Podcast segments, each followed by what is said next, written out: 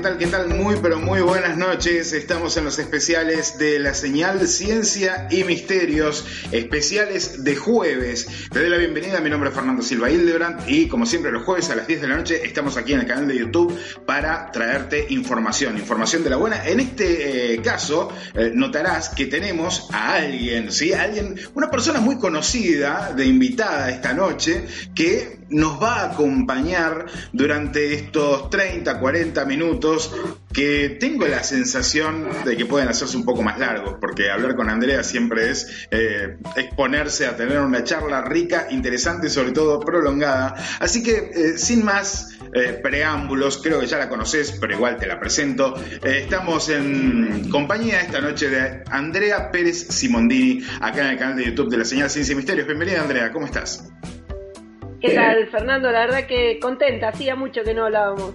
Hacía, hacía un montón de tiempo, ¿eh? pero bueno, eh, ya hemos superado nuestras diferencias. Eh, yo te cuento, viste, como este es una- un tema, ¿no? El de la ufología, donde todo el mundo siempre se está peleando. La última vez que nos vimos, nos agarramos con unos cotonetes gigantes eh, a, los golpes con Andrea y, y- y yo quedé un poco dolido porque me ganó. Entonces, hacía rato que no hablaba. hacía un rato que no, nada, Eh, no, hay mucho trabajo. La realidad es eso, hay mucho trabajo y a veces, por más que uno quiera, no siempre se puede. Así que nada, estoy, estoy muy feliz de, de que, de poder tenerte aquí en el canal de YouTube de la señal Ciencia y Misterios. Y de hecho, eh, todos nuestros amigos están muy felices, están entrando mensajes de todo color y sabor eh, de nuestros compañeros que, dicen, por ejemplo, eh, Andrés Bajamondes, hola, saludos a todos, en especial a Andrea. Eh, también Damián Pérez, nuestro gran amigo del alma, Damián Pérez, te envía un gran cariño, lo mismo que Miguel de Miguel desde España. Eh, bueno, por aquí María Raquel Bernaldi estaba diciendo qué programón, esperando, estoy ansiosa, vamos arriba. Eh, sí, espero que no sea que vayamos arriba en el, en el rayo de tracción de un ovni, porque ahí ya sería complicado, ¿no? Eh, Andrés, no, te, no te sucedió todavía, ¿no? Ya, estoy, la verdad que siempre estoy a la expectativa de que suceda. es como que Pero todos sí, queremos no, que todavía no, todavía no. Todavía no, todavía no, pero uno nunca sabe. David Castillo está viendo desde España también. David DC, nuestro gran amigo David DC está viendo desde allí. Desde Australia, Mr. Slack, bienvenido. Mr. Slack, Antonio Slack, que ya está viviendo el Viernes Santo, claro, porque él vive en el futuro, está en Australia, está del otro lado del planeta, así que vive en el futuro. Contanos que ¿Cuáles son los números que van a salir en la, en la lotería, Antonio?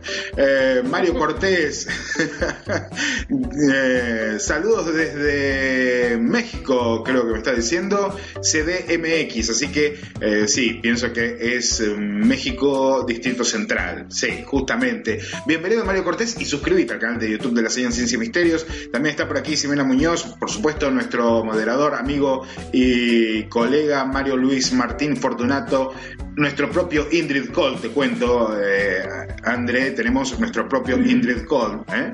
Eh, también está por aquí el, el Boxy, eh, Diego Alende, todos saludándote, todos muy emocionados esperando tu presencia. Bueno, está también Julio Vidal por aquí, Verónica Analía Muñoz. Bueno, Muchos saludos, muchos eh, amigos del tema de los misterios y también, hay que decirlo, eh, muchas personas que quieren saber acerca de este congreso. Andrea, yo sé que este era uno de tus sueños, querías organizarlo hace rato, que te ha costado muchísimo, que estás todavía en la etapa de organizar muchas cosas, pero eh, ya podemos hablar de este sueño siendo una realidad. Contame qué es lo que se viene. Bueno, la verdad que sí, es eh, tal cual lo que decís. Eh, nosotros hicimos eh, ya dos congresos en Victoria eh, y cuando planteamos hacer un congreso, la idea no es hacer solamente que vengan los exponentes, que la gente vea, sino que el, con- el congreso deje algo. Y Claro. todas las, las, las ediciones, siempre el eje fue la ciencia.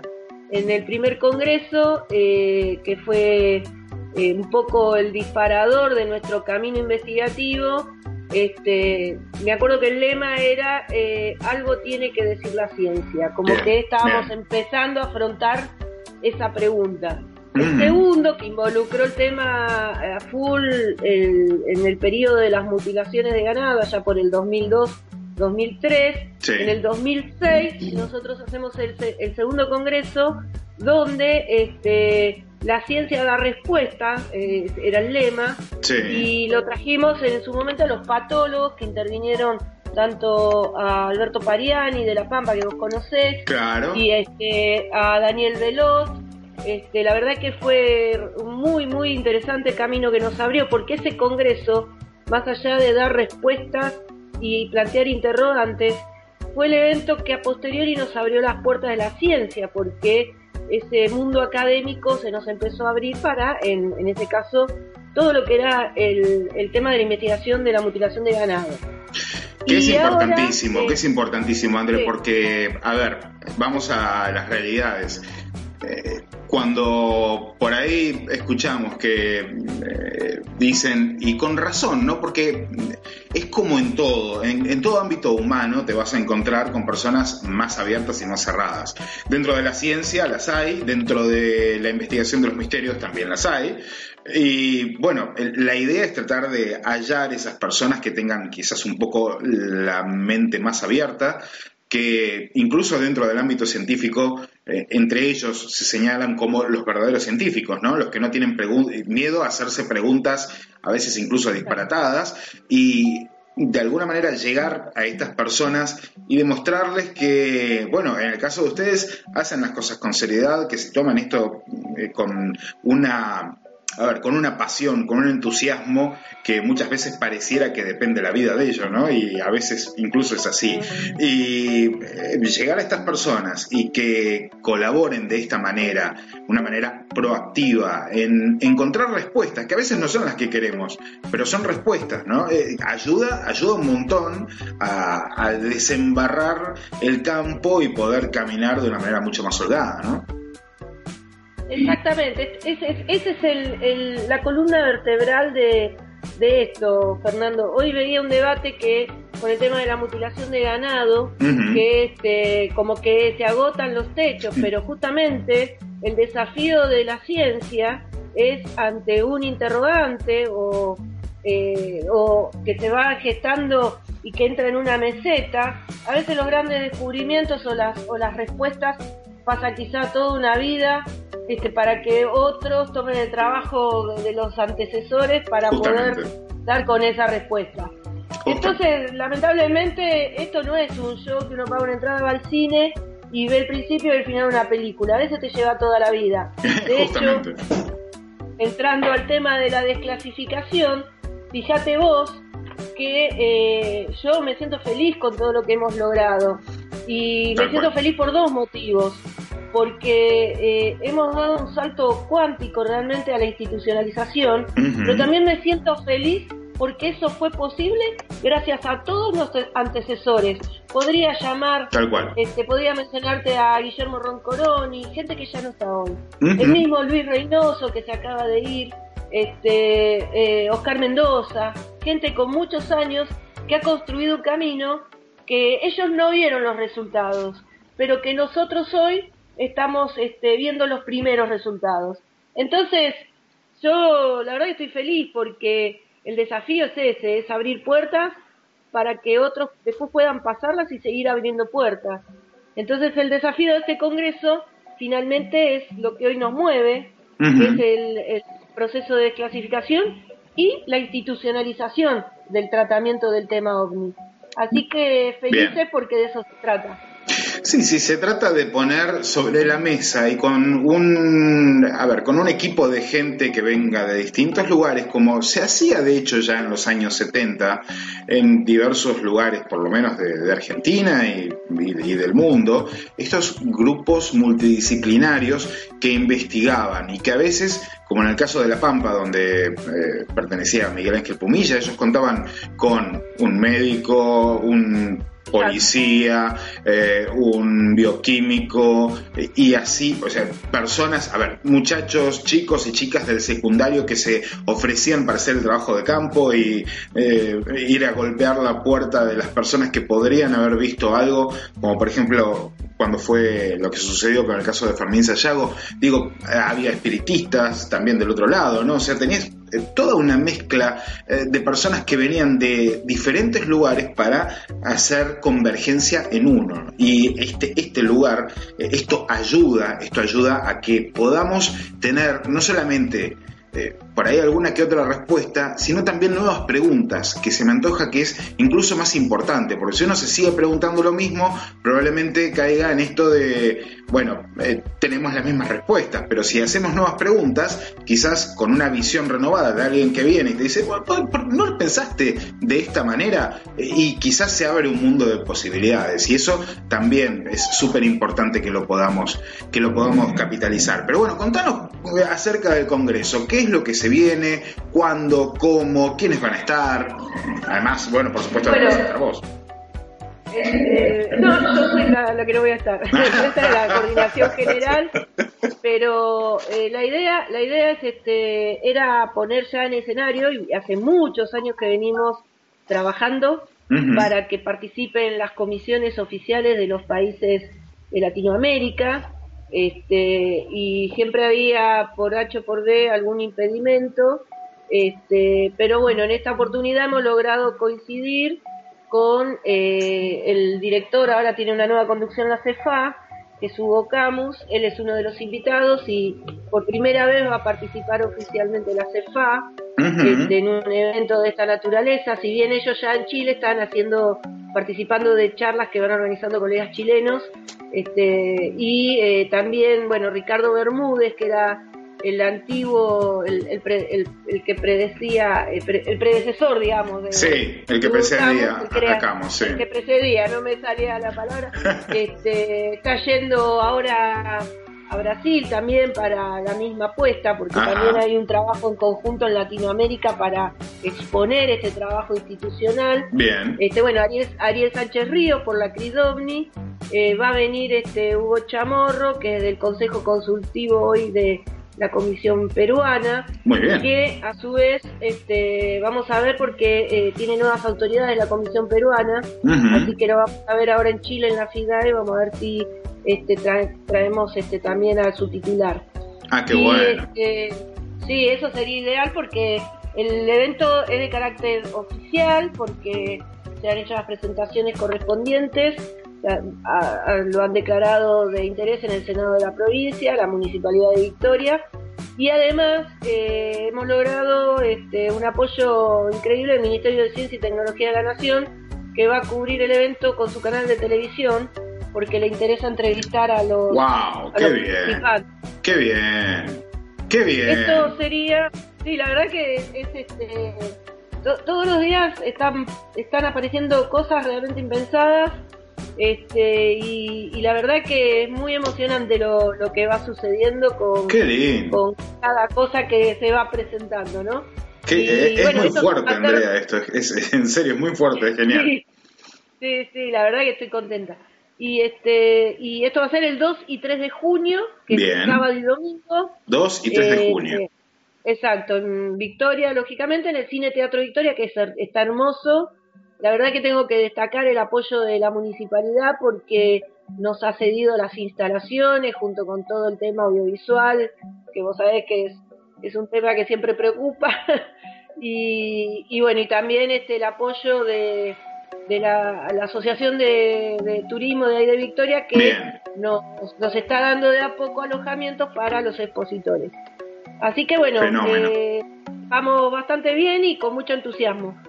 Me imagino, me imagino porque tienen todas las herramientas para que esto salga muy pero muy bien y también para que siente un, un precedente, porque eh, más allá de que, bueno, sí, está bien, no es ni el primer ni el último congreso ovni que vamos a tener en Latinoamérica, este es un congreso en el que bien nombraste el Ministerio de, eh, de, de- de- Comunicación o el de Desarrollo, me habías dicho, de la Nación. No, Eh, el Ministerio de Ciencia y Tecnología de la bueno, Nación. de Ciencia y Tecnología de la Nación, voy a tener que poner por aquí un anotador, el de Ciencia y Tecnología de la Nación, bueno, qué mejor que el de Ciencia y Tecnología de la Nación interesado en ovnis, ¿no? A ver, fíjate que eso ya de por sí es un titular, ¿no? Interesado en un congreso ovni. Esto es ya de por sí un titular en sí mismo, porque que un ministerio se interese y eh, cubra el evento Quiere decir que de pronto hay personas dentro de ese ministerio que consideran que algo extraño está pasando en el cielo. Y hablando de eso, Andrea, después vamos a volver al Congreso. ¿Está pasando algo extraño en el cielo o está todo tan tranquilo como parece estar? Mira, eh, estaba para en, en mi yo primero quiero hacer esta aclaración. Sí. Eh, en mi visión investigativa, eh, que es una, eh, está muy tranquilo y demasiado porque lo que hoy nos abruma, estoy hablando de Argentina, ¿no? Sí, sí, sí, sí. Hoy lo que nos abruma son el pedido constante de análisis de imágenes, que, que fotografías o videos donde la gente fotografía cosas, este, que en un, un 90%, si no más, hay gente que los te- no hay testigos de eso que se fotografía y y se videograba. Claro. Entonces, eso lo pongo por un lado. Ahora, los casos donde vos tenés eh, un testigo sólido y hay elementos físicos intervinientes, realmente están desaparecidos, por lo menos en lo que a nosotros nos refieren los reportes. Y la verdad que cuando uno empieza a hacer las estadísticas, yo lo vengo mencionando últimamente, cuando haces las estadísticas anuales, este, terminás siempre en el mismo este, porcentaje eh, de, de casos que no podés este, explicar que intervienen estos factores de anomalía, este, que están entre el 3 y el 5%, por lo cual eso te lleva a que tenés dos o tres casos este, interesantes de análisis por año. Claro. Entonces, este, es bastante preocupante porque a su vez yo tengo convencimiento que eh, la cantidad, la explotación, la explosión, si se quiere, mejor dicho, de, de- de las imágenes y todas esas cuestiones que la gente va mandando, yo creo que terminan tapando esos casos que nosotros necesitamos tener acceso para investigar. Tal cual. Y, y la verdad que me preocupa, es una preocupación que tengo. Ahora, ¿no te parece también que la gente otra vez eh, digo, las personas en general se están llamando al silencio respecto a estos temas, porque yo sé de unos cuantos casos muy interesantes, no solamente relacionados con el tema ovni, sino eh, en general podríamos ponerlo con dentro de vos sabés que a mí no me gustan las etiquetas pero bueno vamos a ponerlo como paranormal porque no estaría encerrado dentro de lo que conocemos como la realidad normal. Pero hay casos hay eventos pero yo cada vez me encuentro con más personas que prefieren que no se diga nada que guardemos el silencio como lo que ocurría en los años 80 90 que la gente tenía miedo de hablar eh, por, el, por temor al ridículo por temor a, al que dirán, y parece que está apareciendo de vuelta. Hubo un momento en el que, bueno, todo el mundo medianamente narraba lo que le sucedía, y hoy por hoy es bastante difícil encontrar un testigo que no solamente te cuente su experiencia completa, sino que además no tenga problema en narrarlo eh, para un medio de comunicación eh, que, por ejemplo, en el caso nuestro ya hemos demostrado muchas veces que nos tomamos las cosas con seriedad, ¿no? Entonces, eh, ya a partir de allí es bastante complicado, eh, Andrea. Me parece que hemos tenido un retroceso en ese sentido, más allá de lo que uno pueda considerar como estadísticas. No sé si pensar que hay menos casos dentro del mundo de lo que nosotros llamamos misterios o en realidad las personas ya no están tan predispuestas a comunicarlo. Y en ese caso, ¿Tendremos algo de culpa nosotros? Eh, es una es una es un planteo complejo, pero eh, yo eh, hace tiempo que vengo también planteando esto. Sí, por yo me lo pregunto, por eso te lo digo. Sí, en los años de experiencia que mm. vengo acumulando, que ya ahora son muchos, este, lo primero que me pregunto, que, que, que yo como investigadora me planteo, el que no cuenta es porque vivió. Entonces, ese es un primer disparador. Y cuando contás es porque este o te sobrepasó la experiencia y tenés necesidad absoluta. Y nosotros, en, eso sí te puedo dar una respuesta, porque el Museo del OVNI, por ejemplo, es un ámbito en el cual mucha gente que no contaría nunca públicamente y no la cuenta, nosotros, si vos me decís, si tengo que reunir casuística, cientos de casos por año vienen al Museo del OVNI, con la premisa de que no quieren darlos a conocer. y nosotros somos, respetamos eso.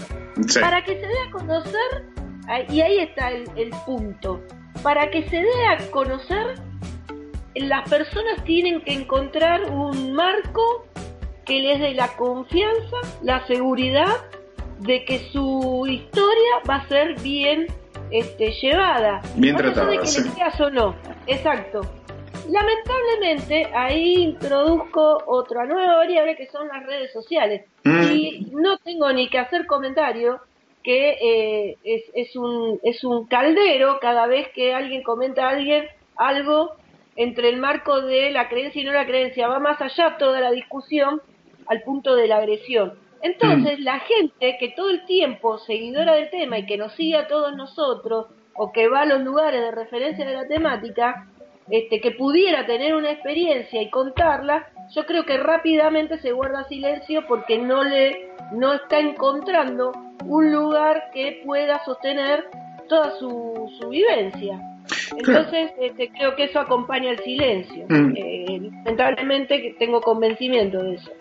Sí, porque de hecho nuestros archivos empiezan a acumular cantidades interesantes de casos que realmente llaman la atención, de testigos que son eh, confiables, que tienen una vida que mm, realmente no tiene nada que ver con esto, que no les interesa figurar, que no les interesa eh, ganar nada con, con narrar una historia y que sin embargo narran una historia y que es súper, súper, súper fuerte e interesante, pero no podemos comunicarla. Entonces nos encontramos en esta en este, en este problema de que parece que las cosas siguen sucediendo, eh, que suceden más de lo que eh, se muestra al público en general por año, pero también es como que tenemos una limitación por una cuestión de, ética profesional de, bueno, quedarnos en silencio cuando así se, solicita. Ahora, eh, entonces, si sacamos de lado por ahí el silencio pedido por un ratito, las cosas, digamos que siguen sucediendo. Los clásicos del misterio siguen teniendo sus representantes en distintas provincias y en distintos momentos del año, ¿no? Exactamente, mira, te voy a poner un ejemplo que recibí hace 16 años. Muy bien. Yo recibí un mail, un mail, este, no voy a decir quién es, obviamente, pero empieza así. Buenos días, soy aficionado al tema y trabajo en el aeropuerto de Seiza. Lo que le voy a contar le pido absoluta reserva. Lo único que deseo es que alguien pueda investigar lo que pasó. Tengo en mi poder foto de ovnis y dos humanoides este, al mediodía, en el medio de la pista. Uno de ellos se le ve el rostro y no es una persona precisamente. Las fotos de los ovnis se ven perfectamente claras saliendo detrás del monte que está al costado de la pista. Esto de seguridad nacional, la foto se la mostré a la PCA. Tengo un amigo en escalafón superior. La foto la vieron y no encuentran explicar alguna, eh, eh, no encuentran explicar explicación alguna para ellos. Mi punto quiero tener una charla con ustedes en la más absoluta reserva y desde ya muchas gracias le dejo mi celular. Entonces, fíjate cómo es esto, ¿entendés? Bueno, esto es lo que lo que la gente que vive, yo lo llamé al hombre, por supuesto. Y, y hasta que pudo empezar a contarme algo, tuve casi 25 minutos jurándole este, que iba a mantener en reserva su testimonio. Este, ahora, eh, los casos, yo no sé si este caso puntual porque hay que indagarlo, pero eh, sí me ha pasado y hemos ido con mamá, con muchos de los del equipo, hemos viajado por distintas provincias y muchos casos este, nunca los publicamos por esta cuestión de confidencialidad y casos increíbles. Pero bueno, eh, eh, nosotros apostamos a que se institucionalice el tema, porque lo que hay que dar es la garantía de que cuando alguien este, pueda brindar un relato, tenga las seguridades que se lo va a tomar en serio y que se va a investigar a fondo y este y bueno y eso es todo un cambio cultural que va a llevar todavía mucho tiempo. Te voy a hacer una pregunta que creo que te hago siempre pero me encanta hacértela una cierta cantidad de años Andrea.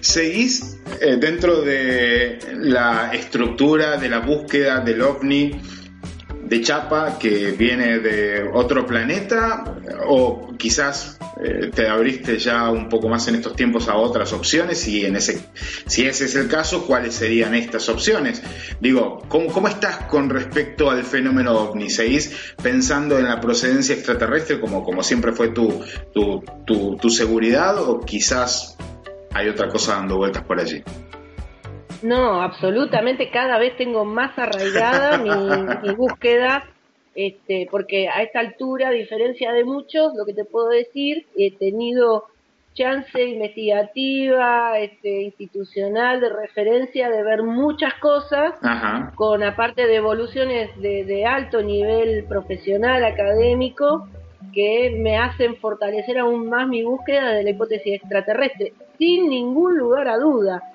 en claro castellano y con definición contundente de la doy. Con todas. El punto, claro, este, mi tosudez, si se quiere, en buscar la referencia institucional, es porque eh, eh, las herramientas y los elementos que fui acumulando, este, no solo yo, sino que muchos de nuestros de nuestros compañeros, no solo de los que son cercanos, sino hemos compartido y compartimos todo el tiempo investigaciones con otros colegas, hemos visto y hemos, nos hemos enterado y a veces somos privilegiados en acceso a información que otros no pueden tener y que nosotros trabajamos en la intimidad, que nos dan este, cada vez mayores herramientas a seguir este, motivados en esa búsqueda. Este, así que no tengo ninguna duda, Fernando. A ver, ¿y eh, puede tener algún tipo de influencia en esa manera de pensar esta tosudez de, Robert Bigelow eh, con respecto a eh, encontrar la parte comercial de estos misterios y buscar las respuestas en el espacio para desarrollar una compañía aeroespacial privada?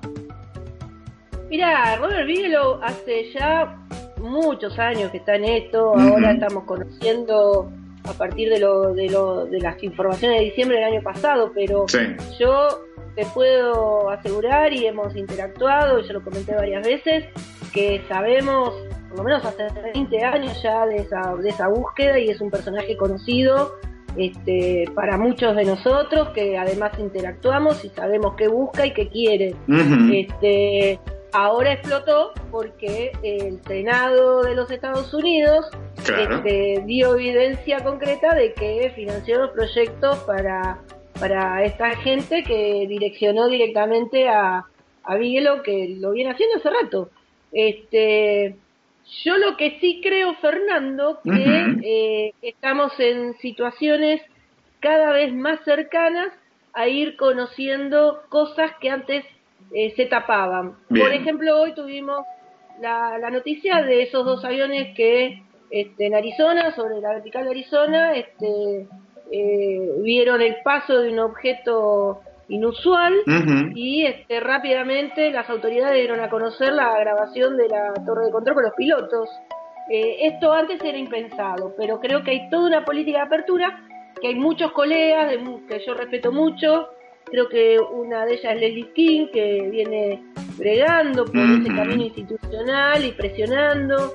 Este, bueno, este, quizá eh, el, ya no se puede tapar tanto el sol con la mano y, cada vez es más, más este, la presión social sobre estos temas. Y ahí sí es donde esos casos que para nosotros quedan repetidos en el 3, por, 3 o 5%, eh, cuando toman escala mundial, eh, si bien siguen manteniendo la estadística, en términos de casos eh, son realmente muy importantes. Y en ese 3-5%, eh, gran parte de los casos están referenciados de testigos que podemos denominar calificados, más allá de que mi amiga Elizabeth Ramírez me va, me va a odiar porque sigo diciendo esto, este, pero realmente es así. Digamos, no es lo mismo que te cuente que te cuente un piloto, un controlador aéreo o alguna persona vinculada al campo aeronáutico, aeroespacial, que cualquiera de nosotros que puede tener más limitaciones, es, básico esto. No, no, es lo mismo lo que yo te puedo llegar a decir sobre una piedra que un geólogo, ¿no? Un geólogo va a ver la historia de la Tierra en una piedra y yo quizás vea un canto rodado de un colorcito interesante, eh, cada cual en su tema, y son personas que están interesadas en... Eh, mirar, en mirar al cielo, en identificar qué es lo que está volando, en utilizar instrumental eh, para poder identificar que está volando, porque además depende eh, la vida de ellos y de los pasajeros de estos aviones, de que todo esto, este sistema funcione y eh, este sistema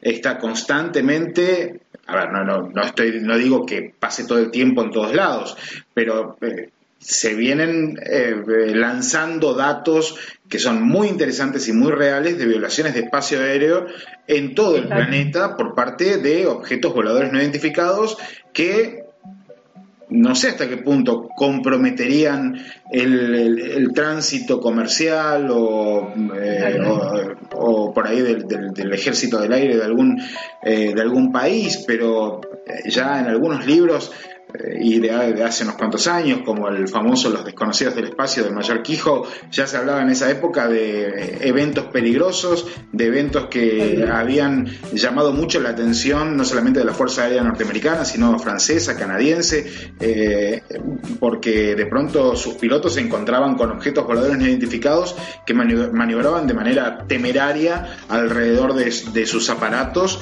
Y bueno, todo esto eh, realmente eh, presenta un montón de preguntas. Pero vos es que cuando me dijiste lo de, lo de Seiza, eh, de, hecho en ese libro hay un, hay, un reporte de un evento, creo que es en el año 62, si no me equivoco, pero podría llegar a equivocarme, que sucede también aquí en un parque aéreo de, de, Buenos Aires, no me acuerdo si era en Ezeiza, pero creo que era en Ezeiza, donde también se ve el, aterrizaje de un objeto volador no identificado y dos humanoides.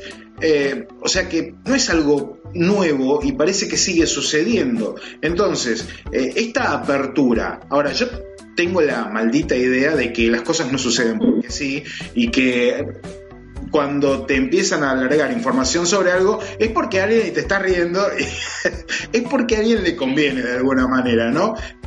¿A quién le puede llegar a convenir esto? En tal caso, si ese es el caso. Y mira, yo, este, o sea, en este momento se me acaba de, de ocurrir una gran idea conspiranoica, pero Oh. asocio.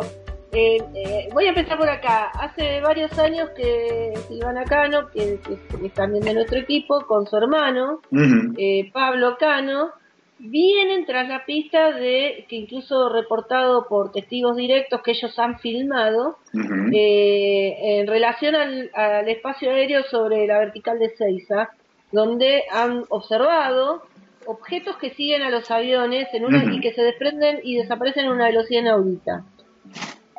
Pongo en escenario también cuando fue lo del caso Roswell de Pablo Van Crau de, de Montegrande, Ah, sí. en el cual también intervino que según la, la hipótesis de Pablo y su, su equipo es que fue un ovni que cayó ahí, según mi hipótesis es, es otra, pero eh, digamos es como un área recurrente, ¿no? De, Ujú.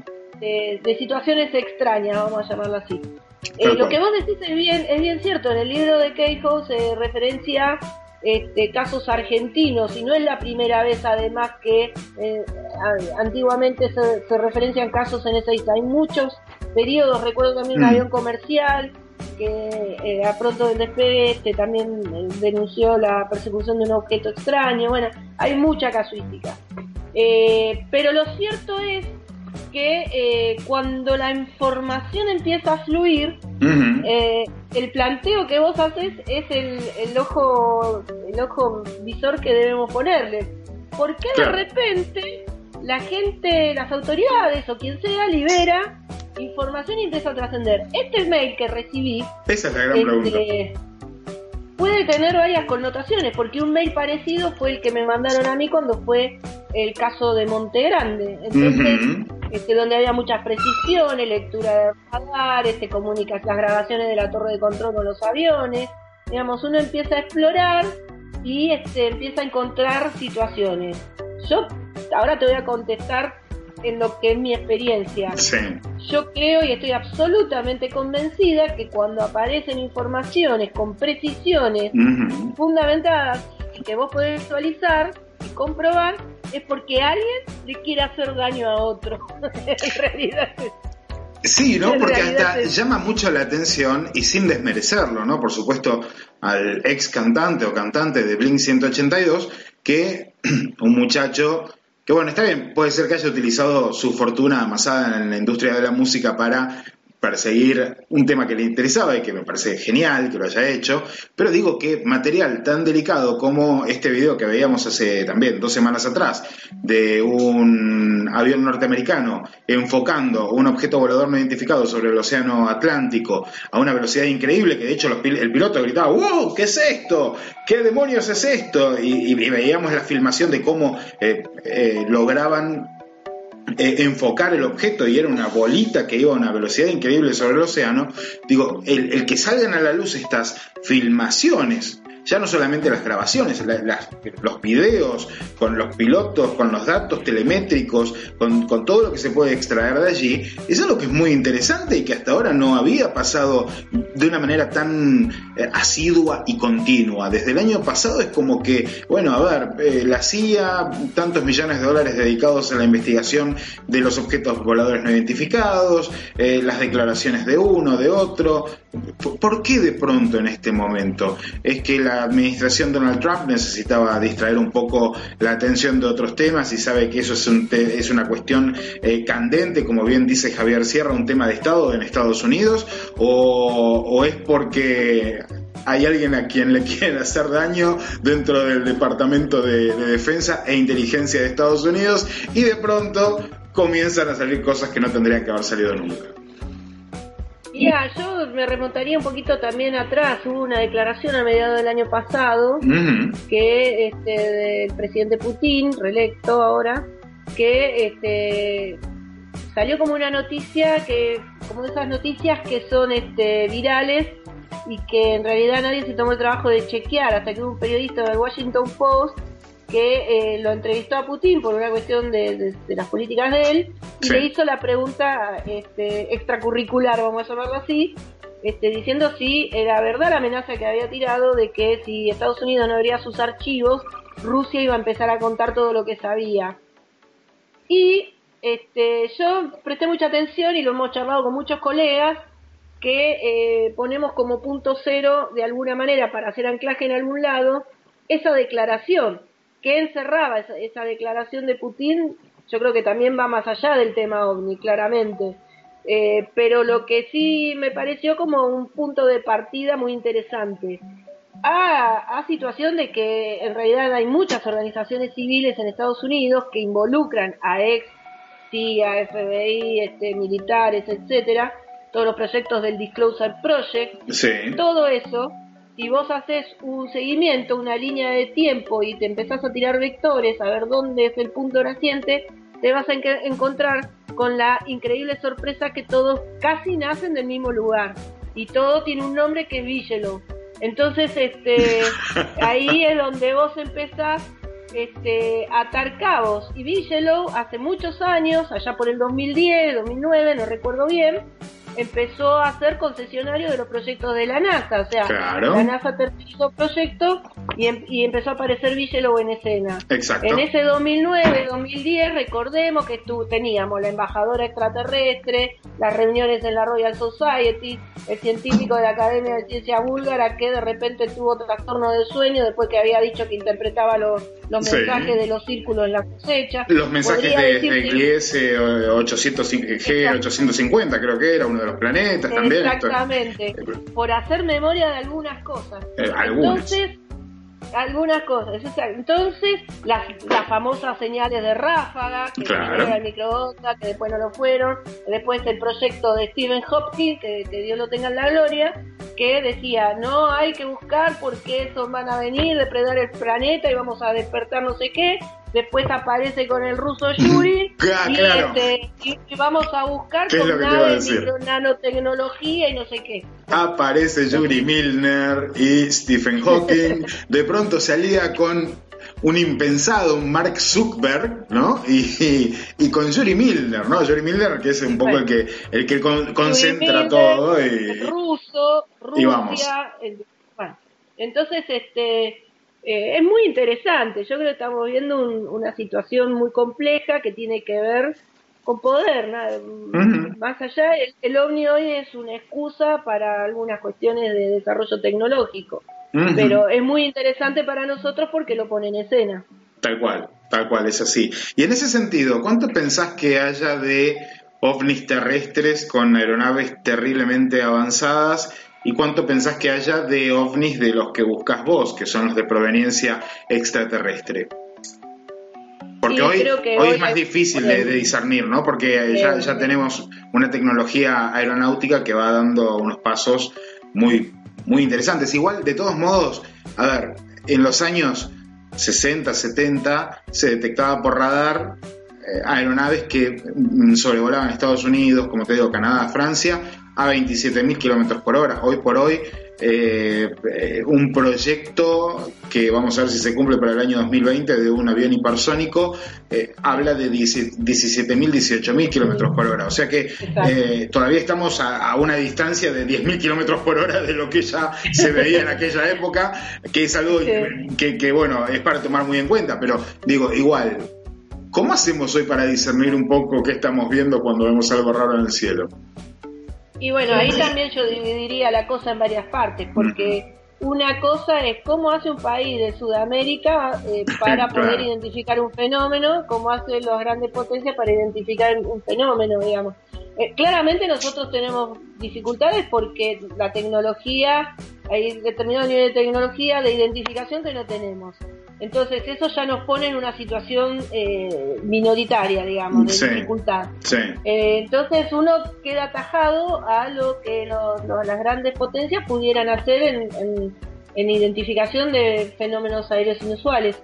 Entonces, este, eh, eso como primer reparo. Volviendo ya a lo, a lo más cotidiano nuestro, ni que hablar, porque imagínate que nos- la Fuerza Aérea no tiene aviones. Tenemos recién, el que creo que pusieron dos radares, tenemos dos radares. Ujú. Este, a veces dependemos de la lectura radar de Uruguay.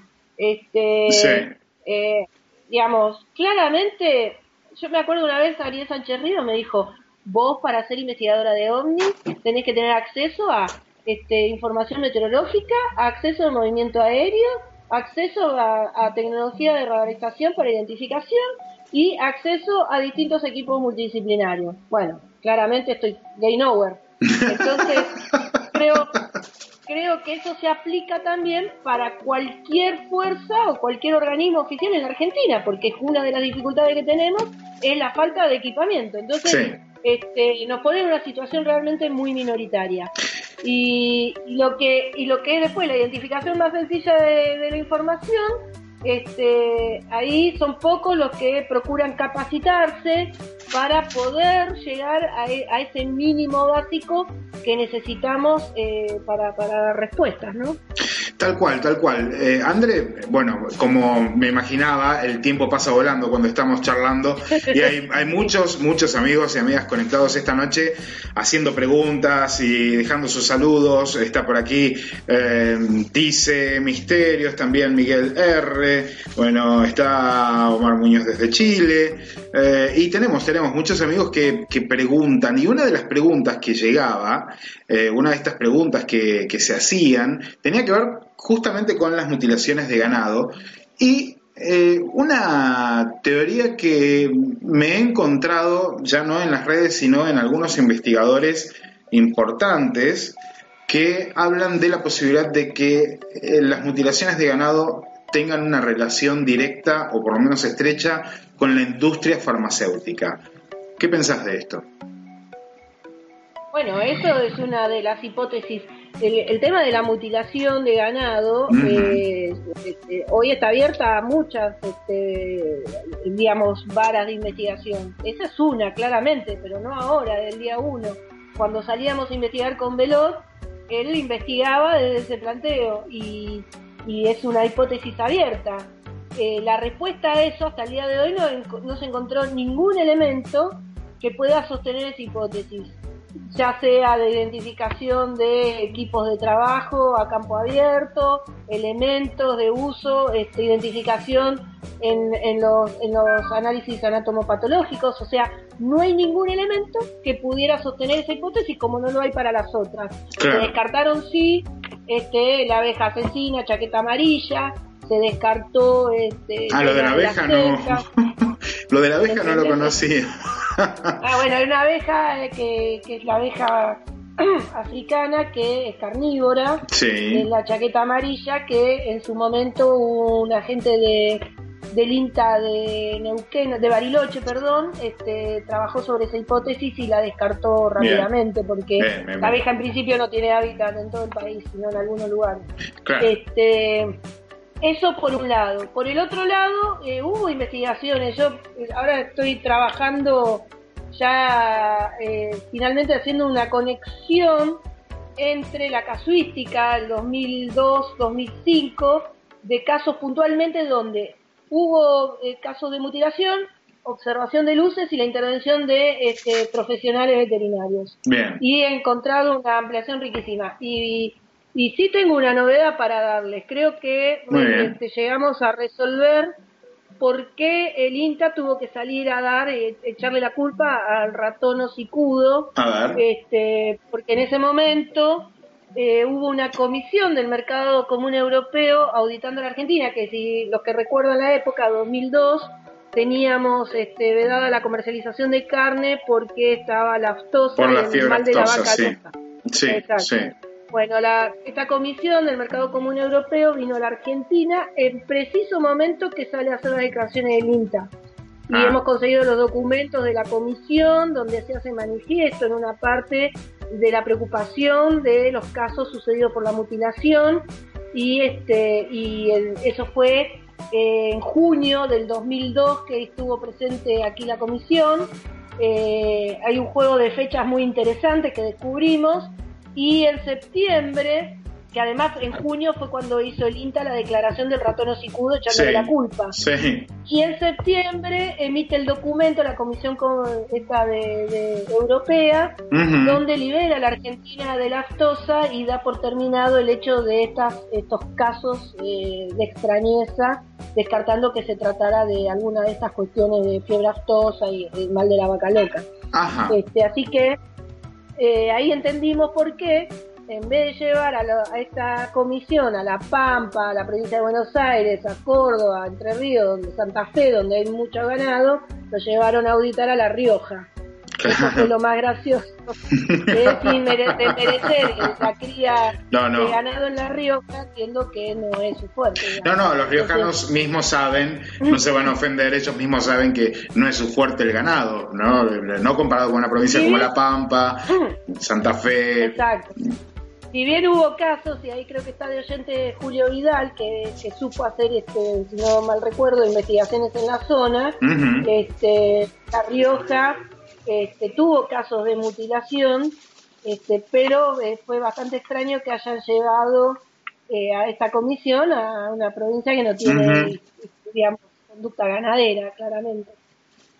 Eh, puede ser que nos quieran hacer creer que son extraterrestres para desviar la atención para otro lado. Puede ser que también esté ese otro lado y que haya mucho interés en que alguien eh, o, o que haya mucho interés por parte de una corporación para que sigamos pensando que se trata de un misterio cuando no lo es. Yo digo, te digo porque lo voy transmitiendo de las preguntas del público. ¿eh? Esto lo está preguntando John B.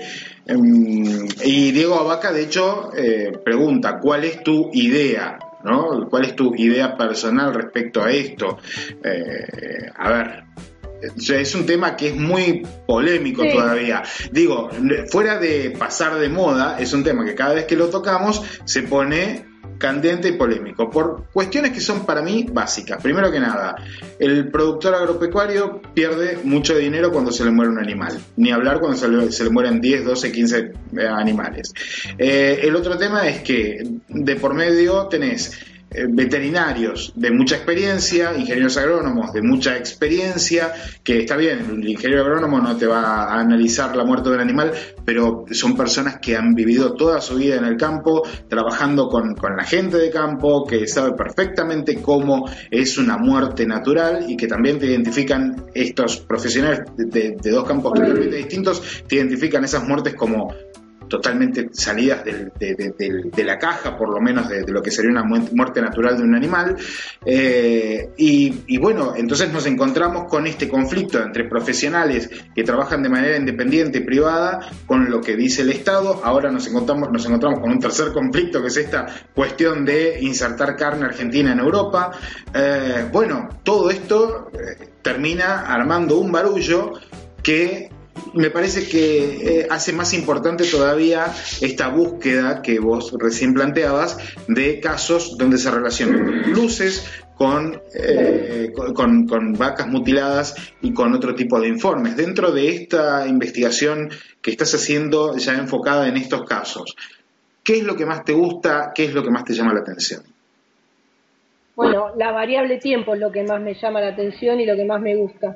Porque cuando empezás a dar con casos donde tenés un testigo visual, eh, no de la mutilación, pero sí de los hechos físicos, eh, y, este, y conociendo los animales vivos eh, en condiciones y a los 45 minutos, como tenemos un caso registrado, vuelven y el animal está muerto y mutilado, Claro. digamos ahí ahí este las y eh, bueno y ante la presencia de luces en la zona claramente porque lo que estamos haciendo ahora es concentrándonos en estos casos que además se ajusten a protocolo y cuando vos empezás a ver ese tipo de casos y empezás a, a- como vos bien describís la experiencia de la gente de cas- del campo no es menor ese sería nuestro testigo calificado en el hecho Exacto. eh, ¿Entendés? Eh, entonces ahí hace de que este, se fortalezca las inquietudes que tengo respecto a, la- a las extrañezas y a la intervención de esas luces en esos casos. Entonces este, es lo que me motiva porque donde yo pueda evaluar esto para contestarle a Diego, eh, a Diego Abaca, pues donde yo pueda ver el más mínimo indicio de la intervención humana en alguno de sus factores, eso sea desde encontrar una colilla o un testigo o lo que sea, claramente me retiro porque yo investigo objetos voladores no identificados y daría mis conclusiones al respecto. Pero creo que eh, no solo hay elementos sustantivos, sino que hay casos realmente increíbles que están asociados entre la muerte del animal y la aparición de luces y este y eso hace que, la, temática siga vigente en la investigación. Pero tal cual, de hecho, tal cual, tal cual. De hecho, creo que eso también llama la atención a las autoridades. Que hoy no se estén anunciando es porque ha caído en un demodé y este, por suerte las autoridades en alguna provincia siguen investigando y son muy ricos en información pero ya es como aburrido publicar, apareció un animal mutilado, eso lo, lo hacemos hoy estadísticamente para seguir una estadística y que se ajusten a protocolos para intervenir. Andrea, de hecho eh, hay algunas cosas que eh, me gustaría eh, agregar a esto que dijiste recién, y es que yo estoy muy de acuerdo con tus afirmaciones de que hay algo más relacionado a las mutilaciones de ganado, sobre todo porque, y esto podés contar con el caso de mi padre cuando quieras, eh, el caso de mi padre en la provincia de La Pampa, que ya lo he narrado en, varios medios y en varias ocasiones, que es un poco el que, eh, el que escuché desde chico durante toda mi infancia, incluye la presencia de un objeto volador no identificado, de algo que podría uno identificar como por lo menos los ojos de un humanoide, algo estaban haciendo allí y al otro día cuando van a revisar esta zona, eh, testigos que son terceros, que son mis tíos y otra gente que volvía de un, pueblo cercano, eh, que ven un objeto volador no identificado salir del campo de mi padre, bueno, y al otro día se encuentran con eh, esto que era una vaquillona mal cortada, que, pero cuyos cortes eran muy precisos, que se habían llevado las cosas que no servían, que, bueno, era una mutilación de ganado en la época en la que todavía en Sudamérica no se hablaba de mutilaciones de ganado. No así en Norteamérica, porque justamente la época en la que comienzan las mutilaciones en, Estados Unidos, a principios de los años 70. Exacto, bueno, nosotros ya en muchos casos eh, que hemos estado investigando, hemos encontrado casos antecedentes de los años 60 a los años ah, 70. Bien. Ah, bien, bien. Lo que pasa que en esa, en esa época este, la gente como que no, no lo refería a, algo de extrañeza, así, de platos voladores y eso, eran, eran cosas de, fantasmales o que penaban o carroneros o, estos eh, dichos mitológicos que tienen los pueblos, pero este, en Santiago del Estero me he cansado de recoger testimonios con testigos visuales de luces y seres y mutilación de animales. En, el, en, la provincia de Buenos Aires también. Este, de hecho, mirá lo que te voy a decir, que no lo dije muchas veces. Mi mamá me va a matar, pero igual no. Bueno, dale. Tenemos primicia, no se enoje. Silvia, no se enoje. Cuando, cuando nosotros fuimos a, convocados por Velot al primer caso, este, eh, cuando llegamos y empezamos a ver que era un ternero, el ternero, eh, que ya incluso cuando llegamos, este, Daniel Velot le había hecho la necropsia y ahí es donde él identifica los cortes aferrados por primera vez, empezamos a entrevistar al testigo. Y el testigo nos dice de que él, como todo hacendado, tiene su propio veterinario. Entonces, este, cuando el veterinario dijo que eran carroñeros, desconfió de lo que le había dicho y lo llamó a, a Veloz, que era el, el, responsable de Senasa y en Saliqueló. Claro. ¿Por qué lo llamó a Veloz? ¿Por qué desconfió? Es la pregunta que le hice. Pero usted, ¿por qué desconfió de su veterinario? Este, porque primero le dije, ¿cuántos años hace que es veterinario? Toda la vida. ¿Y por qué desconfió? Porque nosotros ya tuvimos un caso similar. Estábamos en la casa jugando una, noche al truco con cuantos hacendados que nos reuníamos.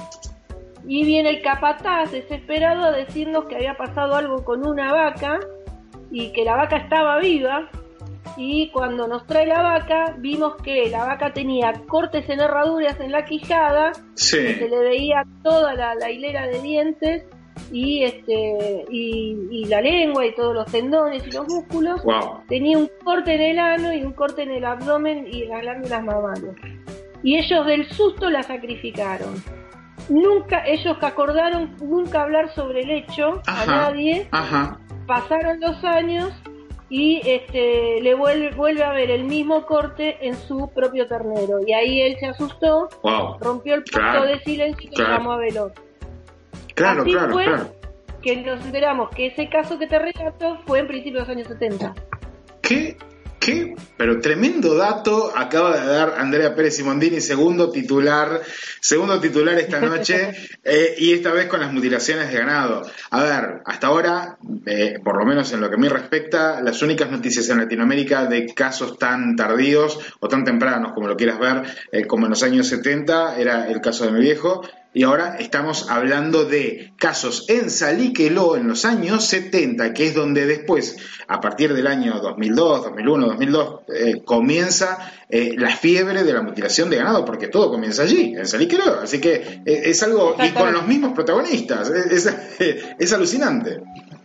Exactamente, y bueno, eh, fíjate que no estaríamos hoy hablando de mutilación de ganado en la Argentina si ese hombre no hubiera vivido la experiencia de los 70 claro. y este, no le hubiera sucedido el caso y no le hubiera llamado a Daniel Veloz. Tal Entonces, Este, fíjate lo que es la cadena, ¿no? Increíble. Tal cual. Mira, acá están preguntando si el Congreso va a ir en directo por la señal. Mira, no, la idea es que vayas al Congreso, eh, pero lo que por ahí podemos llegar a hacer es que si se llena el Congreso, si se llenan los cupos del Congreso, esto yo te lo tiro como una idea, Andrea, después eh, no, te quiero comprometer para nada, pero, te lo tiro como una idea, lo que sí podemos hacer es quizás, eh, si está el Congreso lleno, completo, y están los cupos totalmente cubiertos, hacer una emisión para, y de hecho podemos hacer una emisión por zona, eh, para un sector de la Argentina que sabemos que quizás no pueda llegar, que sea muy lejano, países limítrofes, ¿sí? una emisión en directo, que después va a quedar subida, para, sí, eh, un par de días más tarde, liberarla para que puedan verlos nuestros amigos, pero eh, la idea es que asistas al Congreso, ¿no? O sea, es vivirlo, experimentarlo, que esa es la idea. Volviendo al Congreso, en junio, repetime las fechas, por favor, porque además va a ser en esta eh, hermosa, hermosa victoria Entre Ríos, que estuve allí una sola vez, pero me enamoré de la ciudad, es, lindísimo el lugar, así que no te lo podés perder. Y en invierno debe ser hermoso también, ¿no? Porque eh, eh, te evitas el calor, podés disfrutar de, toda la parte turística y al mismo tiempo eh, tenés el, Congreso OVNI en Victoria con todos estos datos que te estaba lanzando, con todas estas personalidades, estas personas que son también testigos calificados, que trabajan para encontrar respuestas. Y después te voy a hacer una última pregunta respecto respecto a esto, pero digo, eh, repetime las fechas ¿no? y, un poco los highlights, las cosas eh, principales de, este congreso en junio antes de que nos despidamos. Bueno, el, congreso va a ser el 2 y 3 de junio en el Cine Teatro Victoria. Eh, bueno, como les mencionaba, van a estar los representantes de las comisiones oficiales de Chile, de Perú, de Uruguay. Va a venir Robert Salas de Estados Unidos, que es el capitán Robert Salas. Muy bien. Este, y a su vez este, va a tener un concepto de paneles que eh, tiene dos ejes. Justamente el de la comunicación, Fernando, que la idea es, este, lo invitamos a, a Jorge Luis que es este, el que hizo contacto extraterrestre por su este, su visión de reconstruir casos oficiales de los distintos países. Queremos que él nos dé su mirada de la comunicación, cómo le fue con los testigos. Ese panel a su vez lo va a estar coordinando este, Silvana Cano, que es también directora de cine, documentalista, que trabaja mucho con el tema de la comunicación para focalizar también sobre la comunicación, cómo se comunica, el, el valor de la fuente, etcétera. Y este va a haber un panel de Sephora donde va a estar Carlos Yurchuk, que va a estar presentando el caso Bariloche con nueva documentación. Muy bien. Este, va a estar este, Alejandro Isoa presentando el caso Héctor Flores, el caso de Gendarmería. Va a estar Salvatore Carta presentando todo lo que es el proceso de análisis de imagen. Estamos ahí viendo si, si Ariel Maderna este, eh, presenta una muestra fotográfica paralela a la explicación de Salvatore que se va a llamar los identificados. Que la gente sepa que hay un trabajo de análisis de, de campo, que es el que hace Ariel, que sale a hacer exploración, observaciones de la Vía Láctea, y entre eso trata de identificar satélites o no, o objetos inusuales realmente. y, este, y después este, va a estar Luis Anino, que va a estar contando, que esta también es una novedad, el caso de la base comandante Spora, conocido como el, caso Roberto Wilkinson, donde en los radares, este, allá en 1962, captaban los secos en los radares y mandaban a los pilotos para que intercepten e identificaran. Hemos dado con Roberto Wilkinson, que no vamos a está, con un problema de enfermedad, pero vamos a pasar por primera vez eh, su relato de los acontecimientos y lo va a presentar Luis Anino. Y como, como contracara de ese panel de la desclasificación, la idea es que cuando Carlos eh, presente el caso Bariloche, lo hemos invitado especialmente a este, Jorge Polanco para que él de su propia boca cuente todos los acontecimientos vividos. Muy bien. Y, este, y eh, de la mano de la presentación de Alejandro Isoba, lo hemos invitado al testigo principal, al comandante Héctor Flores, que fue el piloto aviador que vivió la experiencia, que a su vez nos dijo que iba a venir con altas autoridades de la gendarmería, respaldando el, tema de su experiencia y la desclasificación de los puntos. Así que estamos Importantísimo. Bueno, importantísimo, tenés que vivirlo, tenés que vivirlo. Entonces en este mes de junio, los primeros días del mes de junio, 2 y 3 de junio, me dijiste, André. Exacto, 2 y 3 de junio, y bueno, y la, la sorpresa final que para mí y para mamá también va a ser la presentación de mamá, que va a presentar por primera vez lo que muchos no vieron, de los testigos y los relatos de los testigos de lo que hizo un poco que Victoria se convirtiera en una ventana con el tema OVNI. Por primera vez lo vamos a estar presentando al camarógrafo que tomó la famosa imagen que pasó en, ATC, a Ricardo Guzmán, que fue el que desde hacía mucho tiempo venía denunciando, y es como una reivindicación también para Ricardo, este, eh, que él era el que venía diciendo las luces de Victoria y nadie le prestaba atención y bueno, y hacer un raconto de eh, los casos más importantes de Victoria. Así que eso lo va a estar presentando mi mamá y eh, estamos planificando, que no lo voy a decir todavía porque como es una sorpresa, vamos a rendir homenaje a quien hoy es el investigador más, más este, longevo en la experiencia de investigación en la Argentina, así que estamos preparando también ese, ese reconocimiento.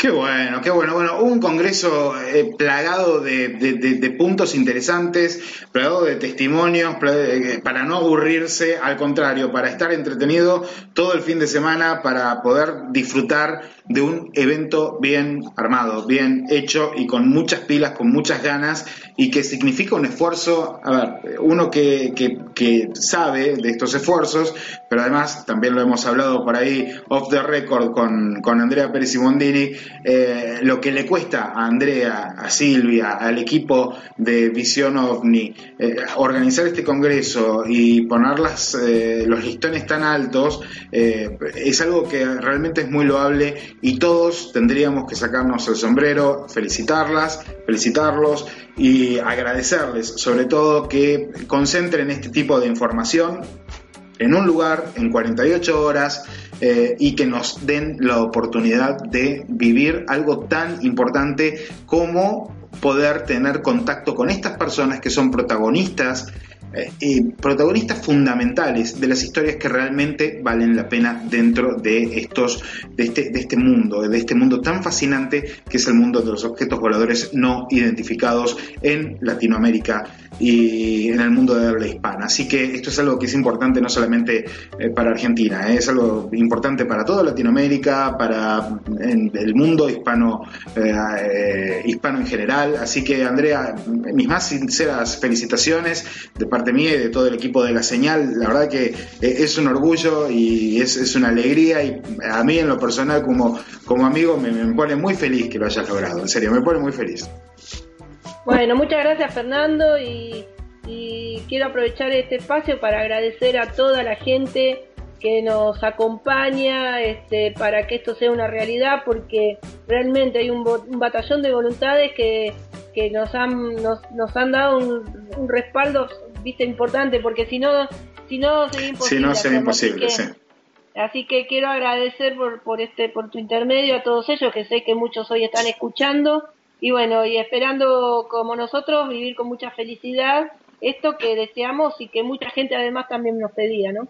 Tal cual, es así. Bueno, estás viendo el canal de YouTube de la señal Ciencia y Misterios. Hoy casi no hicimos interacción con la familia señalera. Sí trasladé algunas de las preguntas que vi por allí en el chat, pero la verdad es que era mucho el chat y era mucha también la información que estaba lanzando Andrea. Y, y, eh, a ver, vamos a destacar a nuestra invitada eh, de lujo hoy. Y espero tenerte unas cuantas veces antes de que llegue el Congreso, eh, como para ir recordando a nuestros amigos y tocando otros temas, André, porque ya estamos por lanzar la temporada 2018 de, de la señal, ya directamente acá, en audiovisual, en, en YouTube.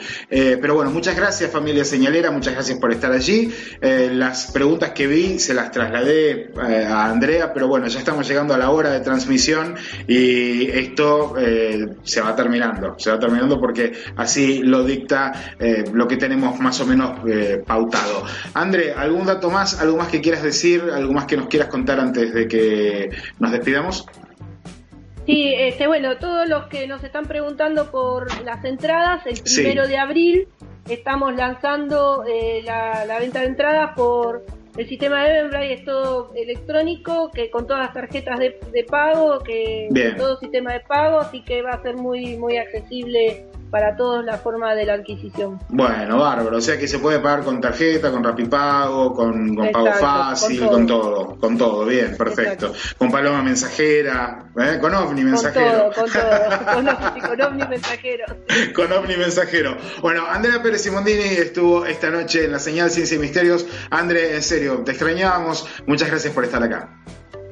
No, gracias a vos, Fernando, y bueno, espero verlos a todos por el Congreso. Y bueno, cuando vuelva ahora me voy a Chile, a Porto Alegre, así que te traigo las novedades, porque voy a estar con personajes interesantes, así que te traigo novedades. Fenómeno, nos trae las novedades de, de lo que suceda en Porto Alegre, allí en Chile. Y a vos te digo, suscríbete al canal de la señal Ciencia y Misterios, hacele un clic en la campanita para que te notifique. Y si tenés ganas, viste que los youtubers piden esto de que dejes el like, deja un like eh, para que eh, nuestros amigos de la familia señalera también se pongan contentos, eh, porque ellos se encargan. Yo veo a Andrea que están toda la noche, mientras nosotros charlamos, además, increpando a- a- al resto a que dejen su me gusta en el video y eso es algo que, que- que- que es muy lindo, me pone muy feliz. Así que muchas gracias a todos los que estuvieron allí, a los miembros del equipo que estuvieron coordinando también eh, para, para cuidar lo que se dice eh, en el chat y para ayudar un poco a Fortunato, a Miguel de Miguel, a Miguel Ángel Pumilla, a Marce y André. Nos estamos viendo en junio y por supuesto antes, ¿sí? A la vuelta de Chile para narrar todo lo que encuentres allí y todos los secretitos que tengas que puedas desentrañar allí. Vamos a contar Dale, con eso. será, será un placer y bueno, este, gracias a todos este, los oyentes y bueno, te mando un besote a vos grande y un beso para tu mami, que siempre la sigo.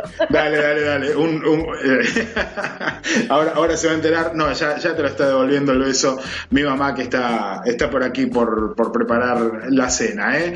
Bueno, gente, la señal Ciencia y Misterios está llegando a su fin.